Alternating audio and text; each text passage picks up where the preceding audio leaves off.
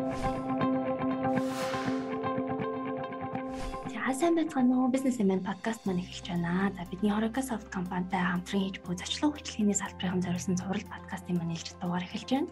За өмнө нь бид салбарын хүний нөөц, цар тахлын үеийн шилдэг туршлага, харилцагчийн үйлчлэгээний талаар ярьсан. А энэ удаад бол бид нэгэн сонирхолтой зочны подкасттай ураад байна. За дэлхийн 38 улсад үйл ажиллагаа явуулдаг Franco Grasso Revenue Team-ийн партнер, орлогын менежментийн эксперт Массимилиано Тэрцүүлитэй бид нэр холбогдоод байна. За Массимилиано бидэнтэй Италийн Бари хотоос холбогдож байгаа. За өнөөдөр бид хоёр зочид буудлын одоо байр шах хэрэгсэл буюу зочид буудал амралтын газрын орлогын менежментийн талаар ярихаар онлайнаар уулзаад байна. Сайн байна уу Массимилиано? Сайн байна уу?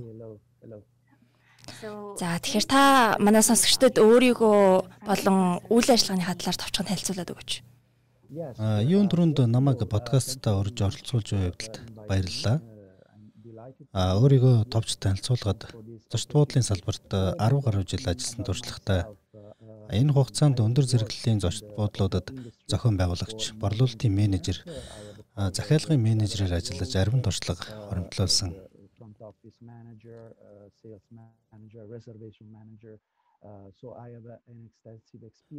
Сүүлийн 5 жил Franco Grasso Revenue Team-д орлогын менежментийн мэрэгжилтэн олон улсын бизнес хөгжил хариуцсан ажиллаж байна.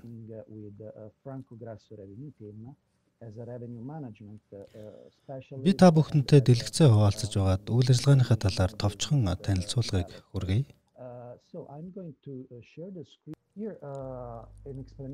Бид орлогын менежментийн зөвлөх үйлчилгээ болон аутсорсингийн үйлчилгээ үзүүлж ажилладаг. А зочид буудлуудын үйл ажиллагааны мэдээлэлд дүн шинжилгээ хийх замаар тулгарч буй асуудлуудыг нийлрүүлэх, өргөжин тэлэх боломжийг нь тодорхойлж, борлуулалтаа нэмэгдүүлэхэд нь туслах стратеги боловсруулж өгдөг. Түүгээр үл баран боловсруулсан стратеги онлайн платформ ашиглан хэрэгжүүлж өгдөг. Нэг ёсондоо зочид буудлын захиалга болон борлуулалтын албаны үйл ажиллагааг нэгтгэн ажилладаг гэсэн үг юм. Манай баг 15 жилийн хугацаанд дэлхийн 5 төв 20 улсад байршилтай 2003 зочд буудлын жилийн орлогыг дунджаар 20%-аар нэмэгдүүлсэн амжилттай ажилласан байна. Аялал жуулчлалын салбарт хамгийн хүнд туссан 20 21 онуудад бид зочд буудлуудад ашиг орлоготойгоо үлдэхтэн тусалсан. Газрын зургаас бидний үйлчилгээ үзүүлсэн зочд буудлуудыг харж болно. Бид нийт 6 хэлээр үйл ажиллагаа явуулдаг бөгөөд сонирхолж хэлэхэд монгол хэлч мөн өвөнд багтана. We speak uh, six languages. Have Монголын түнш болох Horeca Soft компани дэргэд манай салбар бас бий. Бид жилийн 365 хоногийн турш баяр тэмдэглэлт өдрүүдийг үл харгалзан ажилладаг. Компани тухай товч танилцуулахад юм байна. Яриан дундаа илүү дэлгэрүүлээд явъя гэж бодож байна. Аха. За тэгэхээр орлогын менежментийн талаар ярья. За өгөгдлийг бол 21-р зууны газрын тос гэдэг болсон.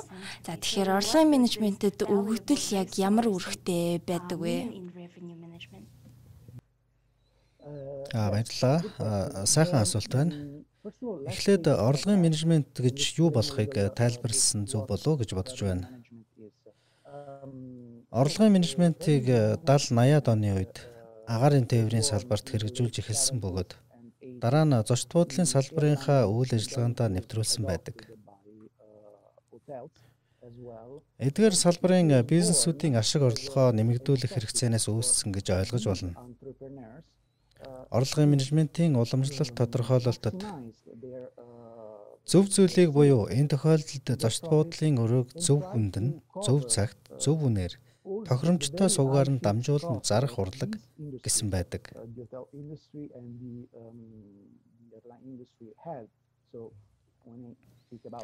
Тэгэхээр эндээс юу гэж ойлгох хэрэгтэй вэ гэвэл хэрэглэгчид өөр хоорондоо адилгүй байдаг тул эрэлт хэрэгцээ ч харилцан адилгүй бөгөөд цаг үеэс хамаарат үнэнч өөрчлөгдөж болдог гэсэн үг. эдийн засгийн ухаанд эрэлт нийлүүлэлт огтлцлоор үн тогтдог гэж үздэг. Тиймээс эрэлт өдөр бүр адил байдаггүй юм бол буудлын өрөөний үнж өдөр бүр адилхан байх нь утгагүй шүү дээ. 100 хүмүүс ээлжийн амралтаа авах үе, баяр ёслол, тоглолт, фестивалууд болдог үегээд эрэлт өсдөг өдрүүд байдаг. Тэгэхээр эрэлтэд дагаад үнж хэлбэлцэнэ.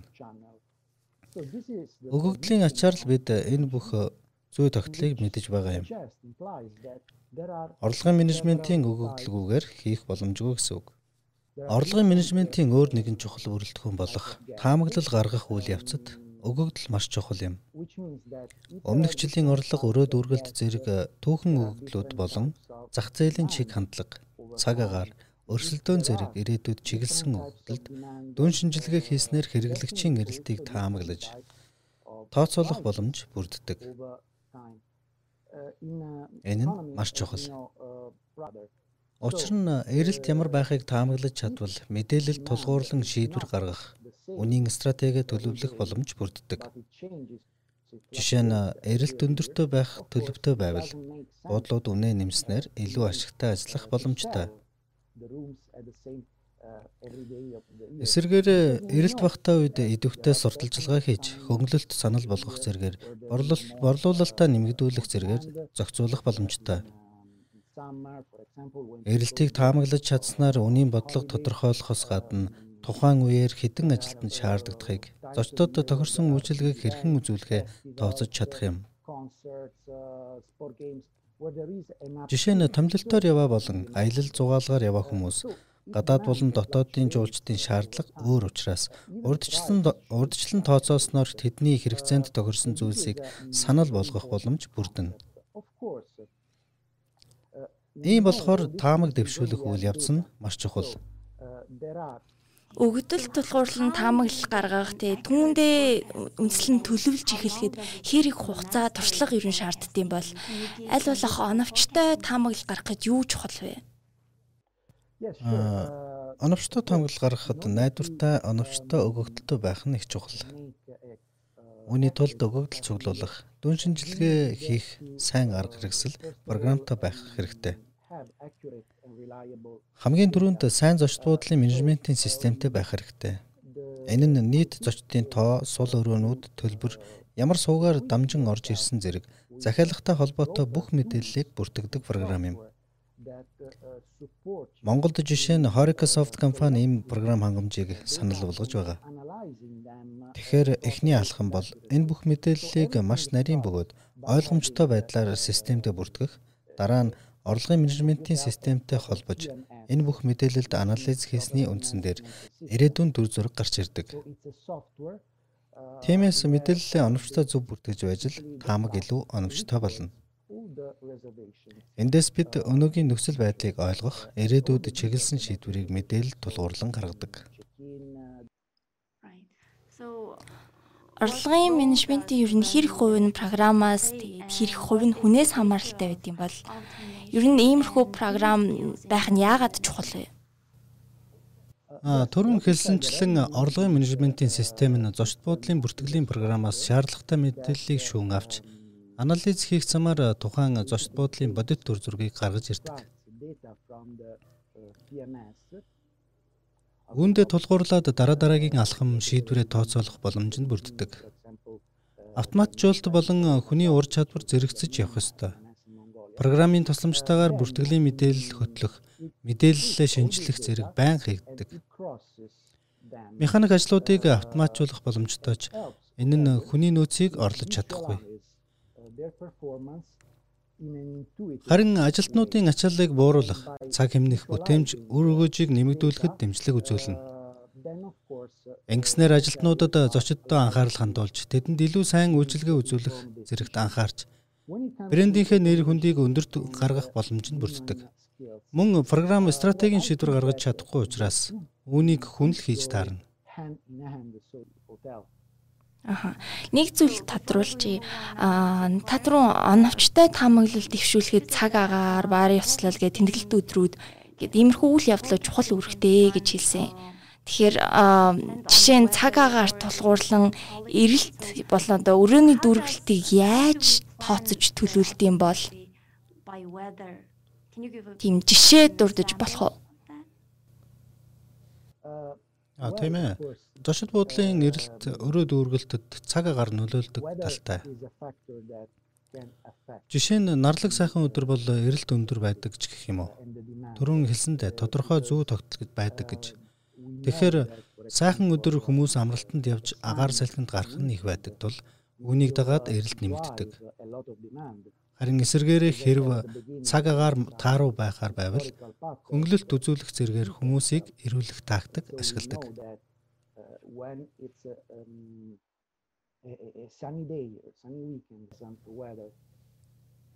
Аха. За тэгэхээр орлогын менежментийн систем яг ямар зарчмаар ажилдгийг тайлбарлаж болох уу? Yes, sure. Тэглгүй яах вэ? Би дэлгэцээ хуваалцж байгаад үзүүлье. Энэ бол бидний үйл ажиллагааны ерөнхий зарчим. Эхлээд тухайн зочд буудалд дүн шинжилгээ хийн. Ямар асуудал байна? Үйл ажиллагаагаа сайжруулах, ашиг орлогоо нэмэгдүүлэх ямар боломж байна гэх мэтэр. Ингэхдээ түрүүн хэлснээр тухайн буудлын менежментийн системтэй орлогын менежментийн системтэй холбож ажилладаг. Тэгээд үнийн стратеги боловсруулж түүнийхээ дагуу нэг жилийн турш үйл ажиллагаа явуулдаг. Буудлын өрөө үнийн мэдээллийг бүх онлайн түгээлтийн платформудад байршуулад хянана. Борлуулалт хэр байгаагаас шалтгаалan цаг тухай бүрд нь баг зэргийн өөрчлөлт оруулад сар бүр тайлан гаргаж явдаг. Аялал жуулчлалын агентлаг Тур оператор зэрэг офлайн сувгуудаар түгээгтэн ч мөн тусалдаг. Энэ бидний мэдээлэлээ түгээдэг онлайн сувгуудын зарим нь харагдаж байна. Expedia, Agoda, Booking.com, Airbnb гээд нэртэй хэдийг нь мэдэх бах. Одоо харин та бүхэнд орлогын менежментийн систем хэрхэн ажилладгийг харуулъя. Миний дэлгэц харагдж байна уу? За. Өмнөх өгөгдөлд тулгуурлан дүн шинжилгээ хэрхэн хийдгээ далайн эргийн зочд бодлын жишээн дээр үзүүлье. 2021 оны 8 сарын үзүүлэлтийг ашиглая. Эхлээд өөрсдийн системээ буудлын менежментийн системтэй холбоно. Бид Revolution Plus гэдэг системийг ашигладаг. Сар бүрийн өрөө дүүргэлт үн болон орлогын мэдээлэлд анализ хийнэ.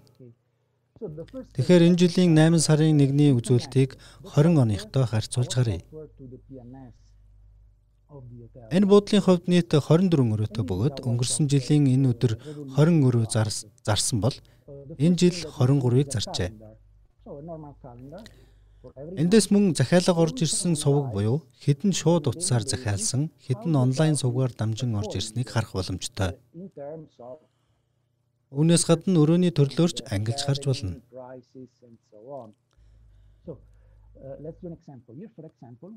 Дундаж үн рефарыг бас харж болно.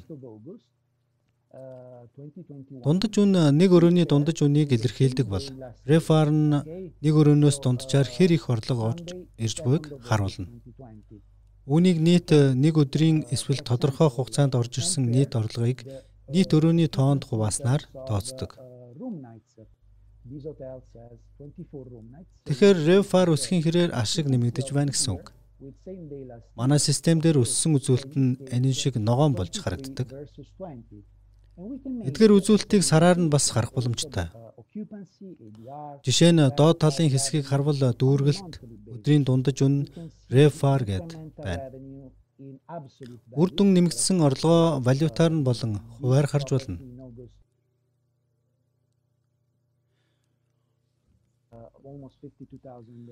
Энэ системийн бас нэг гоё юм нь зөвхөн өнгөрсөн жилийн үзүүлэлт гэлтгүй 3 жилийн өмнөх гээд хэдэн ч жилийн өмнөхтэй харьцуулж харах боломжтой.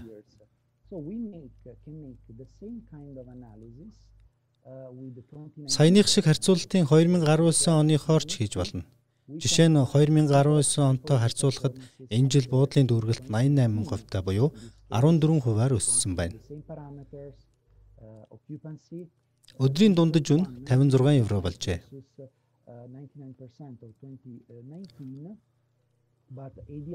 Одоо харин ирээдүйд чиглэсэн өгөгдөлд тулгуурлан дүн шинжилгээ хэрхэн хийдгийг харъя. Нэг буудлын жишээн дээр бид хэрхэн ирээдүйн загварчлалыг гаргадгийг үзүүлье.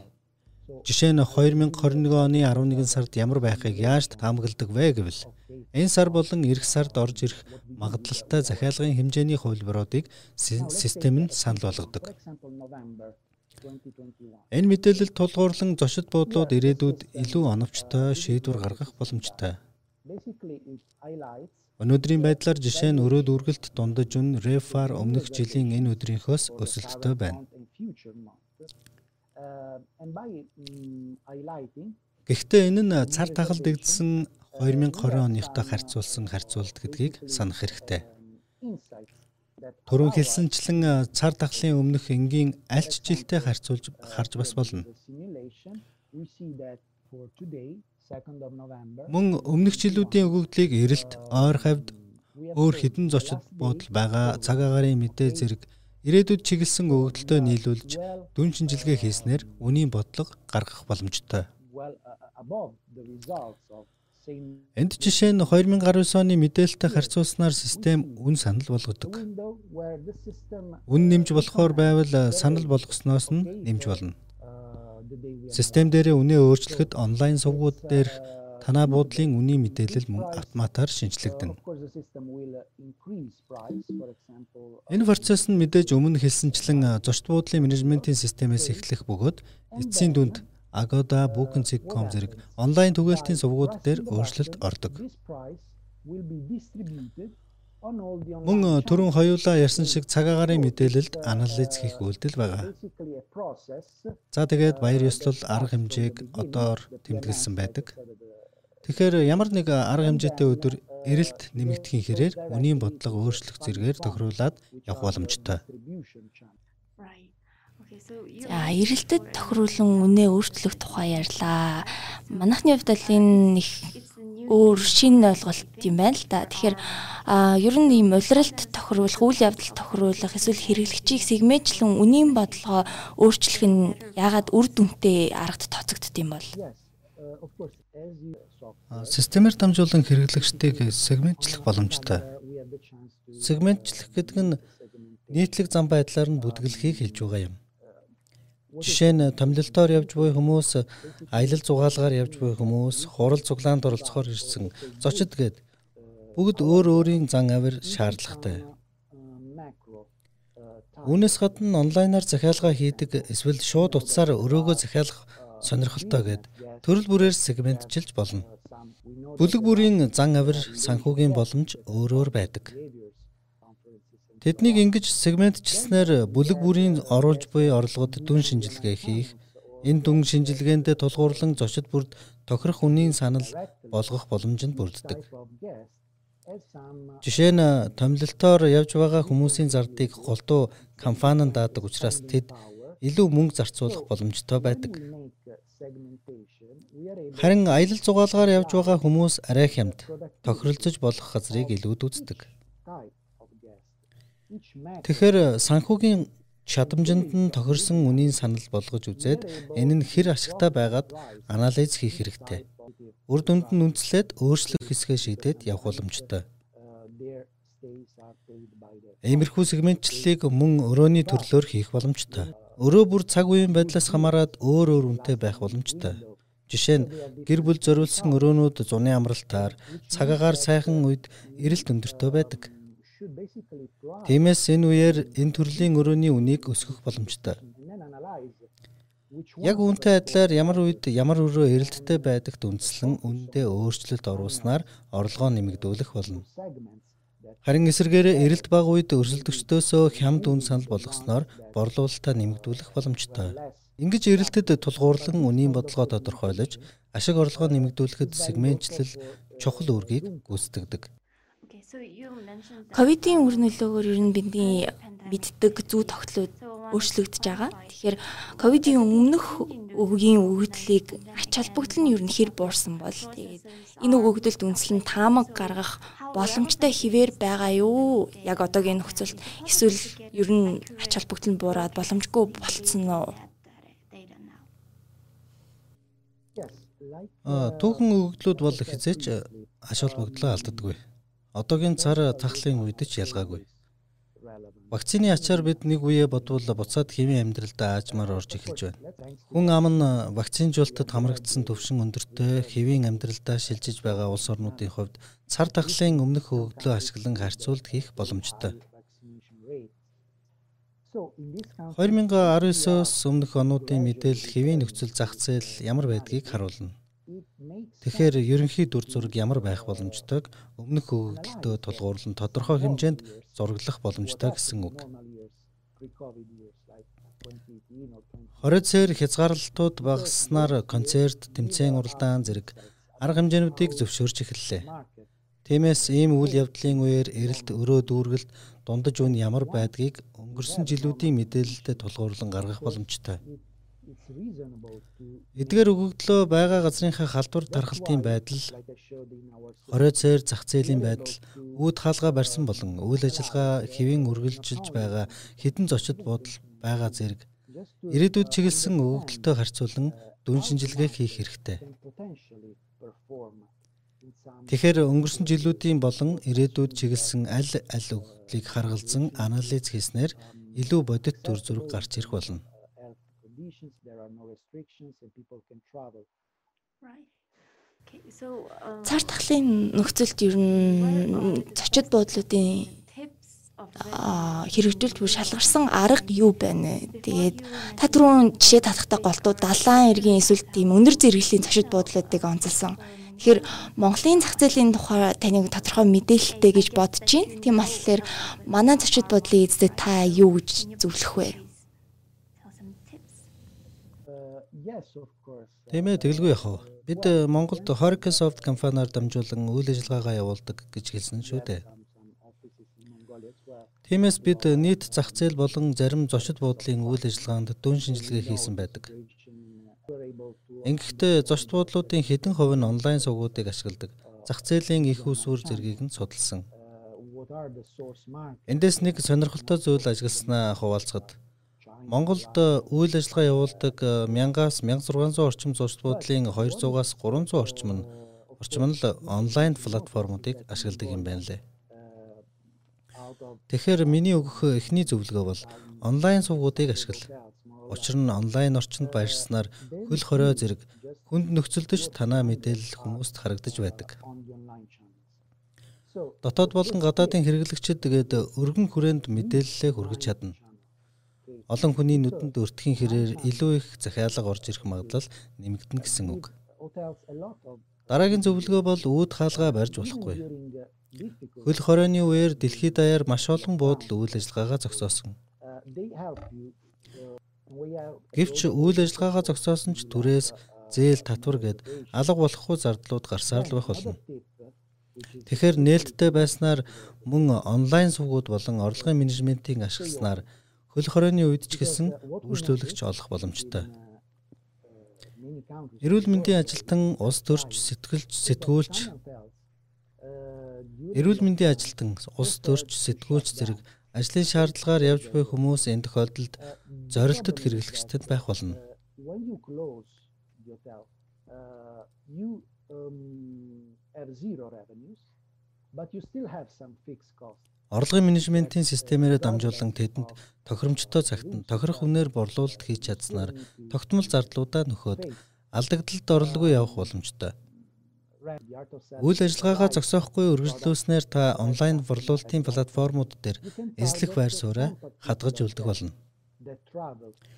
Хөл хорооны үеэр ч ажиллаж байсан зочд буудлууд хэвийн горимдоо шилжихэд танай нэр хүнд өсч онлайн платформуд танайхыг илүү олон хүнд санал болгож эхлэх болно.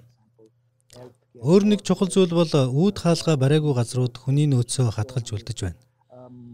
Цар тахлын үед энэ зочид буудлууд эдгээр зөвлөгөөг дагснаар илүү үр дүнтэй ажиллаж байна. Баярлалаа. За сүүлийн асуулт. За та бүхэнтэй ер нь хэрхэн холбогдох боломжтой вэ? Үйлчилгээний үн хүс нь ямар байдгийм болоо. Та түрүүн хэлсэн орлогоо бол дунджаар 20%-аар нэмэгддэг гэсэн. Тэгэхээр танаа багт хандснаар одоо зочид буудлууд амралтын газрууд ямар үр өгөөж хүртэх боломжтой вэ? А тийм ээ. Орлогын менежментийг хэрэгжүүлснээр жилийн орлого дунджаар 20%-аар өсөх боломжтой. Та бүхэнд дэлгэцээ хуваалцж байгаад харуулъя.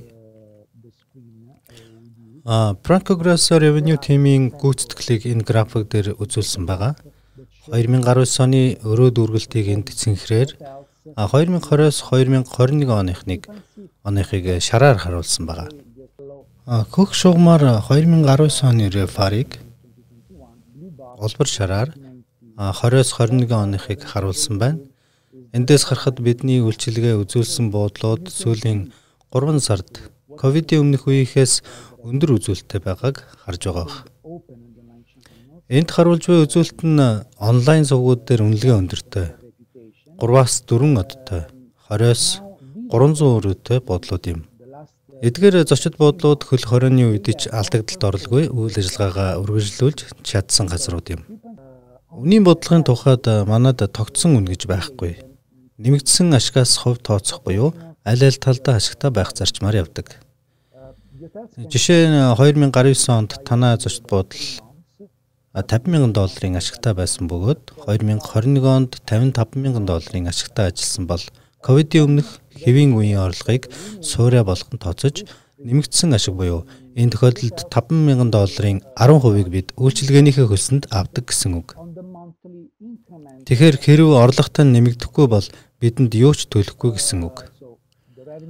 Өөр нэг давуу тал бол бид таны өмнөөс дата анализ, тооцооллыг хийж өгснөөр цагийг тань хэмнэх бөгөөд үнийн тохиргоо, хямдрал, шинжилэл зэрэг мэдээллийг хариуцсан онлайн сувгууд дээрх үйл ажиллагааг тань сайжруулад явна. Хэрв та сэтгэл хангалуун биш байвал хүссэн үедээ ямар нэг тургуулгүйгээр хамтын ажиллагаагаа цуцлах боломжтой. Энд ашрамд хэлэхэд бид Монголоос бүртгүүлсэн эхний 5 компанид 3 сар манай үйлчлэгийг үнэгүй авах эрхийг бэлгэлж байгаа. Надтай холбоо барих мэдээллийг энд нэгтгсэн байгаа. Мэдээж монгол хэл дээр мэдээлэл авахыг хүсвэл манай Монгол дахь түнш Horeca Soft компанитай холбогдорой. Харин англи хэлтэй бол надтай шууд холбогдоод мэдээлэл авах боломжтой шүү.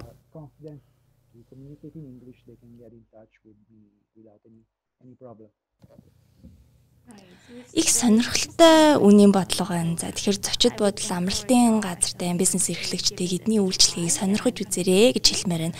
Хэрэг та эдний үйлчлэгийг сонирхож ивэл доорх линкээр ороод мэдээлэл аваарай. Тэгээд манай подкастад оролцож бидэнтэй үнэтэй мэдээлэл туршлагаасаа хуваалцсан танд маш их баярлалаа.